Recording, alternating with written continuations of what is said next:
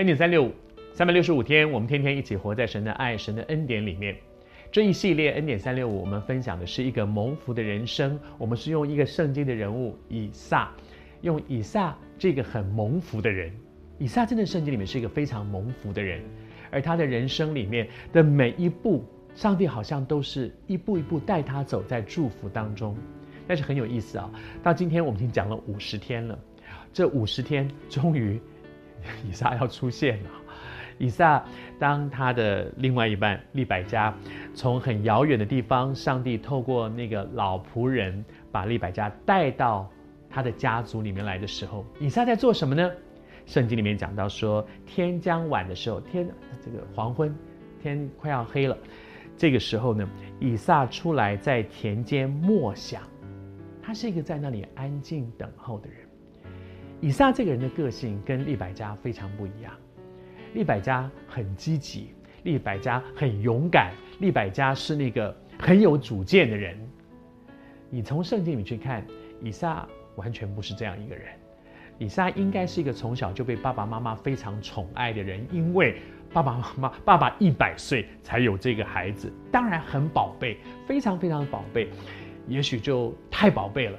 所以用今天的话来讲，不知道他是不是有一点像妈宝哈，是那种爸爸妈妈极为疼爱的，照顾得非常非常好的，以至于他不需要决定什么事情，因为所有的事情爸妈妈都会替他打算得好好的。他不需要太努力做什么事情，因为所有的事情爸爸妈妈都替他规划，都替他预备好了。但是他的生命当中有一个特质，我觉得很很宝贝，他是一个安静在神面前。他亲近神，他来到田间默想亲近神，他不是一个抓抓抓抓。以撒的有一个儿子叫做雅各，雅各跟他的爸爸以撒两个人真是两个非常不一样的个性。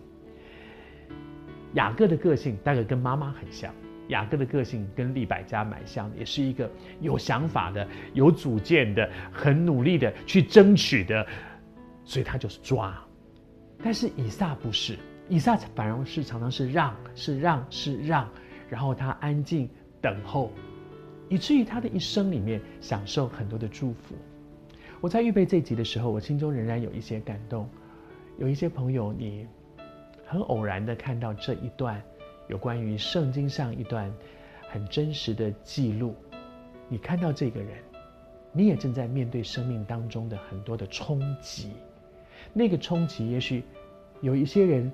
在你的手上去掠夺一些原本你所拥有的东西，你也正在面对一个抉择，说：那我要怎么样回应呢？我要以牙还牙，以眼还眼，我要伸手把它抢回来吗？但是你常常觉得那些掠夺你的人，其实跟你有一些很深的生命关系，但是在这样拉扯当中会撕裂很多的关系。